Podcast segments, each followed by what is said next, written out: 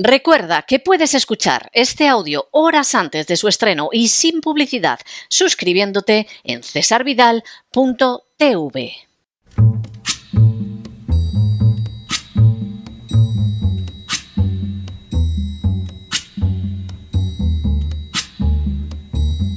La voz con César Vidal, desde el exilio. When the night has come and the land is dark and the moon is the only light we'll see. No, I won't be afraid. Oh, I won't be afraid just as long as you stand, stand by me. Muy buenos días, muy buenas tardes, muy buenas noches y muy bienvenidos a esta nueva singladura de la voz. Soy César Vidal, hoy es el martes 14 de noviembre de 2023 y me dirijo a los hispanoparlantes de ambos hemisferios, a los situados a uno y otro lado del Atlántico y del Pacífico y como siempre lo hago desde el exilio. Corría el año 2021 y más concretamente el día 22 de junio, cuando el Ministerio de Justicia español, con la firma del titular de la cartera, Juan Carlos Campo, presentó un informe de 33 páginas en que se defendía la concesión de indultos para los implicados en el golpe de Estado de Cataluña como la forma más adecuada de pasar página. De manera contundente, el citado documento afirmaba que, a diferencia de la amnistía claramente inconstitucional que se reclama desde algunos sectores independentistas, el indulto no hace desaparecer el delito. El texto rechazaba la posibilidad de la amnistía recurriendo a una serie de sólidos argumentos jurídicos e incidiendo en el hecho de que la base de nuestra convivencia radica en el imperio de la ley y ello se traduce en que nada ni nadie están por encima de ella. En la misma línea se manifestaron entonces tanto el Tribunal Supremo como la Fiscalía, alegando que la amnistía no tenía cabida en el régimen jurídico español. De manera bien reveladora, la posición contraria a la amnistía que mantenía entonces el gobierno que presidía Pedro Sánchez fue apoyada de manera pública y explícita no solo por Juan Carlos Campo, ministro de Justicia, y actual magistrado del Constitucional, sino también por Carmen Calvo, vicepresidenta del Gobierno y catedrática de Derecho Constitucional, por Fernando Grande Marlasca, ministro del Interior y antiguo magistrado de la Audiencia Nacional, y por distintos ministros de gobiernos presididos por Sánchez, como José Luis Ábalos, Luis Planas, Miquel Iceta, Salvador Illa o Félix Bolaños. No era otro presidente socialista, sino el presente, no eran otros ministros socialistas, sino buena parte de los presentes, y no era otro partido socialista, sino el presente. Y todos ellos afirmaron de manera rotunda que la amnistía de los golpistas catalanes era imposible y que precisamente por ello se les otorgaba un indulto. En poco más de dos años, el gobierno de Sánchez cambió de opinión y ha presentado un proyecto de ley para amnistiar a los golpistas catalanes, incluso de los delitos de terrorismo. En las últimas horas hemos tenido nuevas noticias sobre el proyecto de ley de amnistía en favor de los golpistas catalanes impulsado por Pedro Sánchez. Sin ánimo de ser exhaustivos, los hechos son los siguientes. Primero, Hace unas horas, el Grupo Parlamentario Socialista ha presentado un proyecto de ley de amnistía en favor de los golpistas catalanes, solicitando que se tramite por el procedimiento de urgencia al amparo del artículo 93 del vigente reglamento. Segundo, en su exposición de motivos, el proyecto de ley defiende que toda amnistía se concibe como una figura jurídica dirigida a excepcionar la aplicación de normas plenamente vigentes cuando los actos que hayan sido declarados o estén tipificados como delito o determinantes de cualquier otro tipo de responsabilidad se han producido en un contexto concreto. Esta facultad legislativa se configura en el ordenamiento como un medio adecuado para abordar circunstancias políticas excepcionales que en el seno de un Estado de Derecho persigue la consecución de un interés general, como puede ser la necesidad de superar y encauzar conflictos políticos y sociales arraigados en la búsqueda de la mejora de la convivencia y la cohesión social, así como de una integración de las diversas sensibilidades políticas. Tercero, la exposición de motivos de la ley de amnistía señala igualmente que la institución de la amnistía es una decisión política mediante una ley aprobada por el Parlamento como expresión del papel otorgado por la Constitución a las Cortes Generales, que se erigen como el órgano encargado de representar a la soberanía popular en los poderes constituidos y configurar libremente la voluntad general a través del ejercicio de la potestad legislativa. Cuarto, como justificación del uso de la amnistía, el proyecto de ley señala la Ley de Amnistía de 1977, menciona que la amnistía aparece contemplada en constituciones como las de Italia, Francia o Portugal, citando un reciente caso portugués relacionado con la visita del Papa o las normas de ese tipo aprobadas en países europeos desde 1945. Con estas citas, el texto pretende pasar por alto cuestiones extraordinariamente relevantes, como que la amnistía de 1977 benefició a los presos y perseguidos políticos del franquismo cuyos delitos no hubieran prescrito ya, por ejemplo, a los 30 años de concluida la guerra civil, o que la Constitución española no recoge referencia alguna a la amnistía e incluso prohíbe expresamente una figura menor como son los indultos generales. Quinto, Aún más débil es la justificación de la amnistía que se pretende hacer recurriendo a la orden de detención europea y a los procedimientos de entrega entre Estados de la Unión Europea que excluyen los delitos cubiertos por la amnistía, ya que semejante norma se refiere a naciones donde sí existe la figura de la amnistía, pero no indica en absoluto que sea un instrumento obligado o lícito en todos los Estados europeos.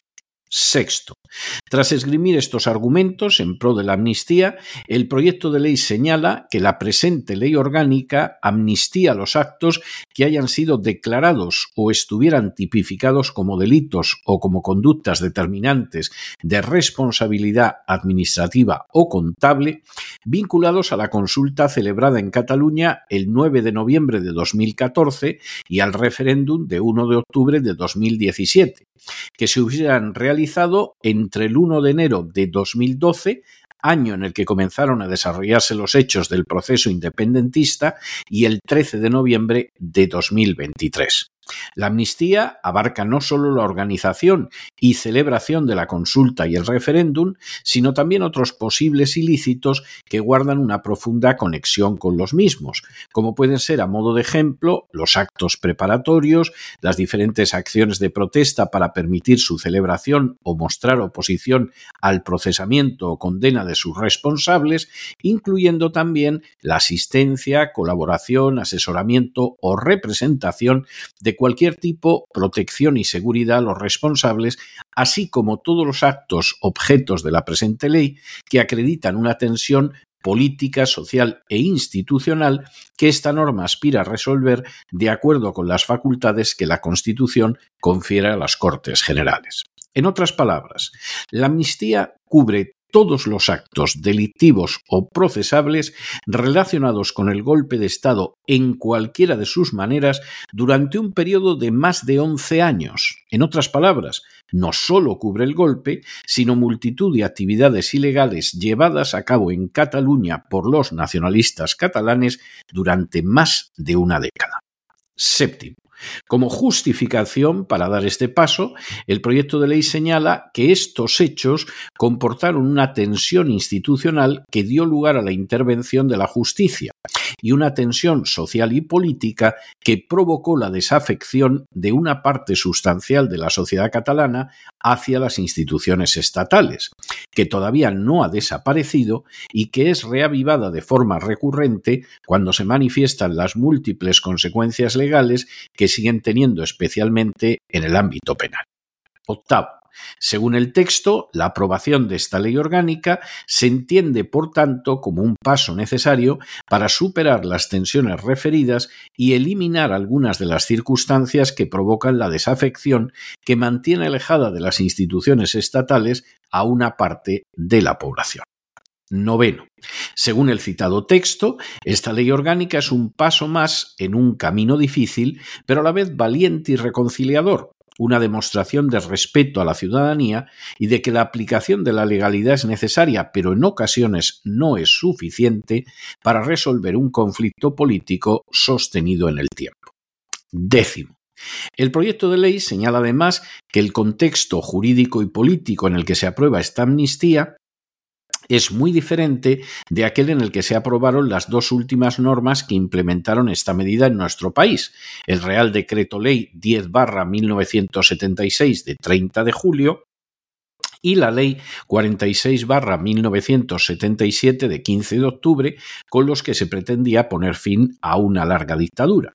Mientras que desde el año 1978 España cuenta con un texto constitucional homologable al de los países de nuestro entorno.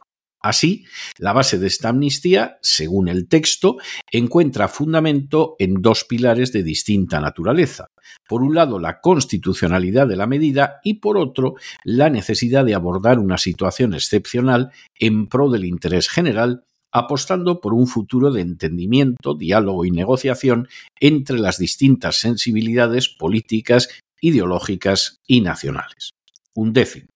Acto seguido, el proyecto de ley señala que la constitucionalidad de la amnistía fue declarada por el Tribunal Constitucional en su sentencia 147-1986 de 25 de noviembre a propósito precisamente de la aplicación de la Ley 46 de 1977. En este pronunciamiento se afirma taxativamente que no hay restricción constitucional directa sobre esta materia.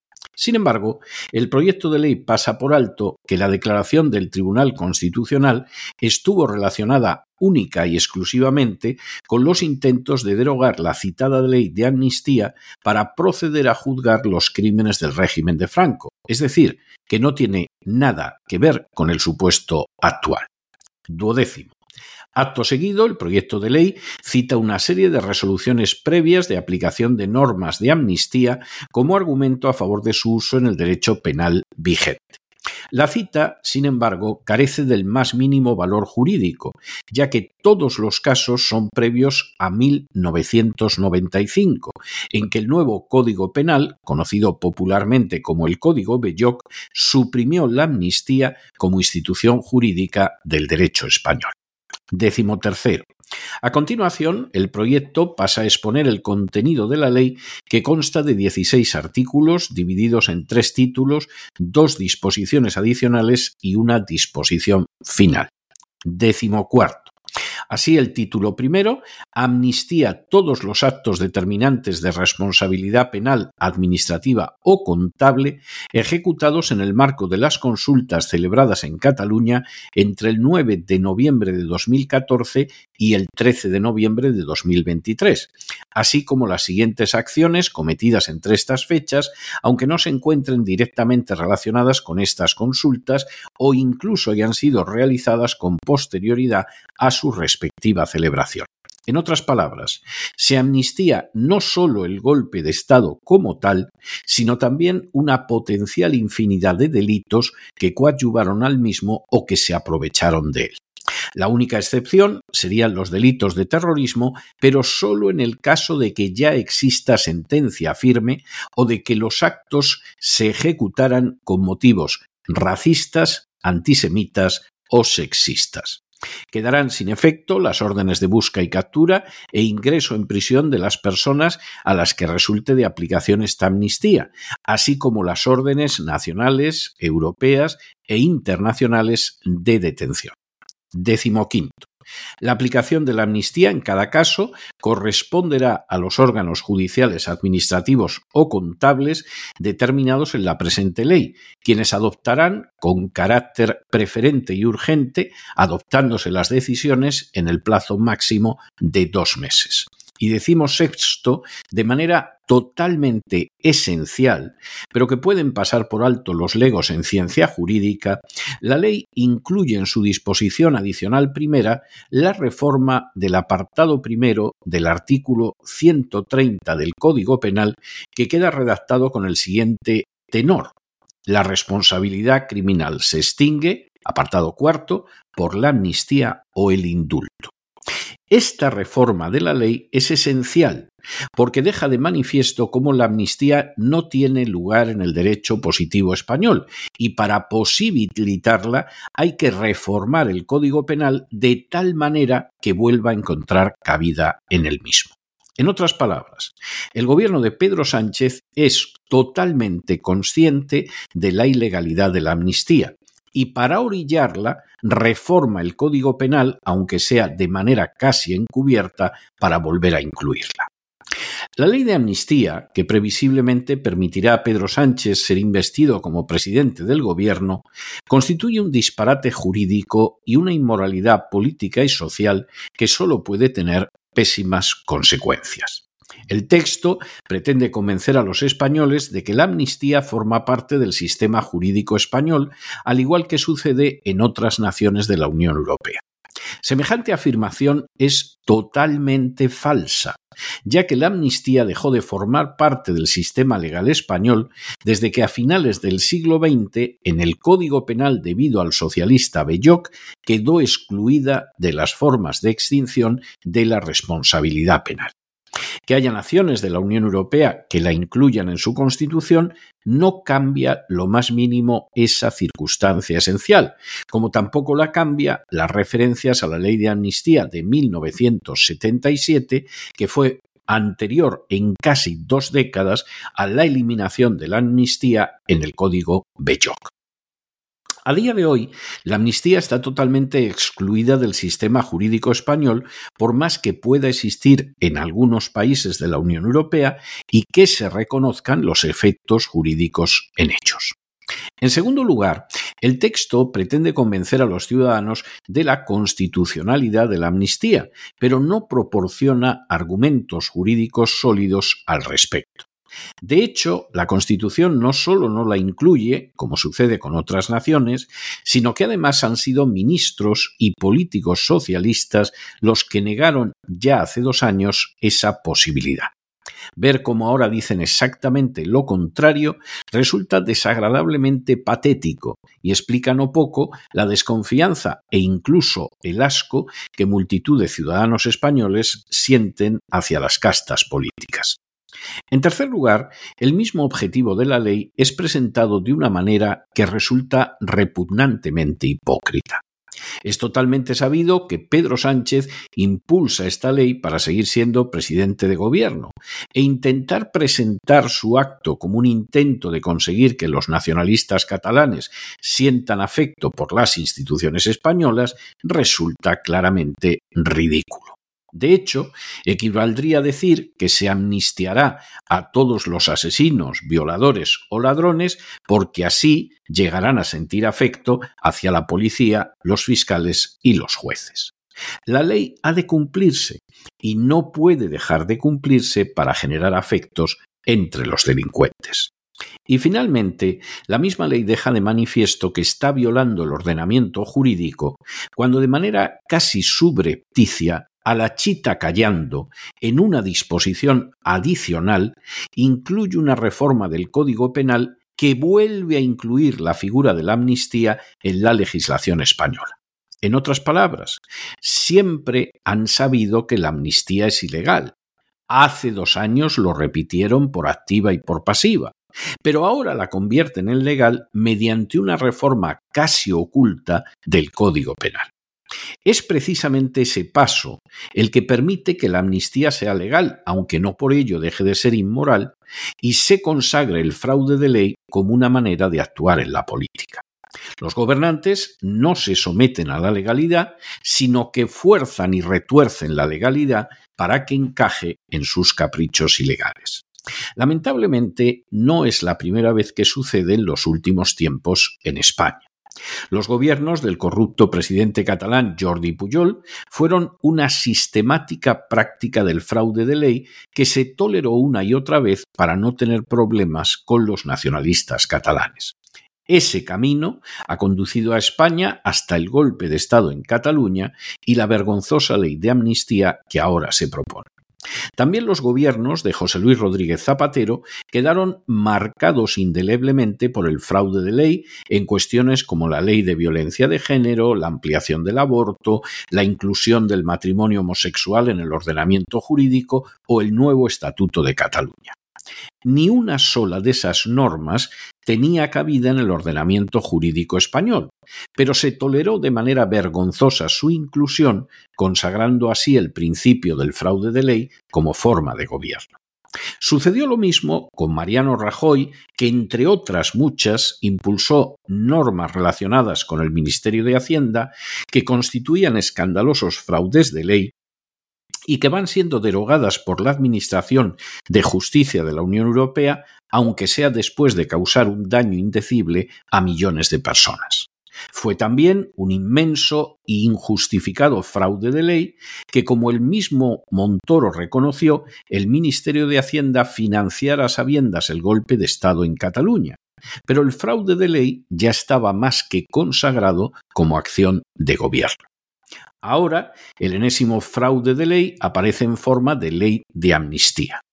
Una posible ley negada hace dos años por el mismo gobierno socialista y que al incluir de manera oculta la reforma del Código Penal en su seno, reconoce la ilegalidad que ahora pretende cambiar.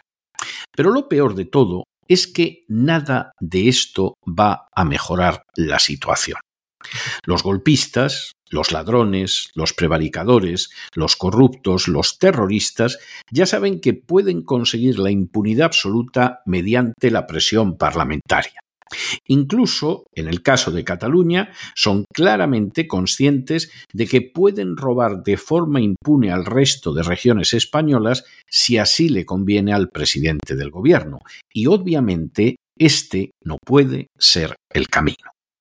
O Cataluña acepta ser tratada como el resto de España, con los mismos derechos, pero no más, y con las mismas obligaciones, pero no menos, o habrá que plantearse si convertida en un costosísimo parásito para el resto de España, no sería mejor expulsarla de la patria común y que crezca en el mundo real sin expoliar los bienes de otras regiones hermanas.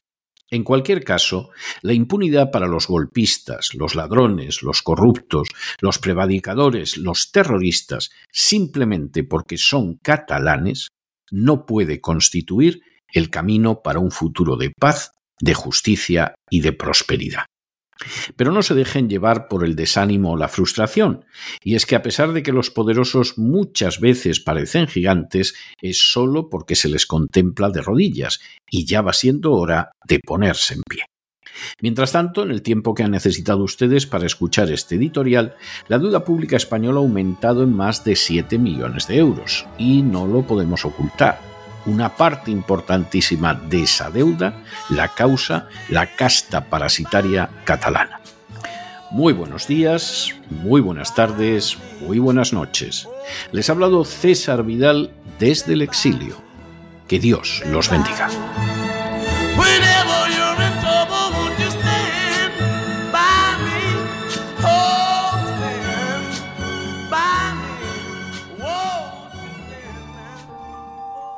Esta sección está patrocinada por crowdfunding con el siguiente mensaje. Nuestro Señor Jesucristo, el único Dios verdadero, es misericordioso y nuestro Salvador.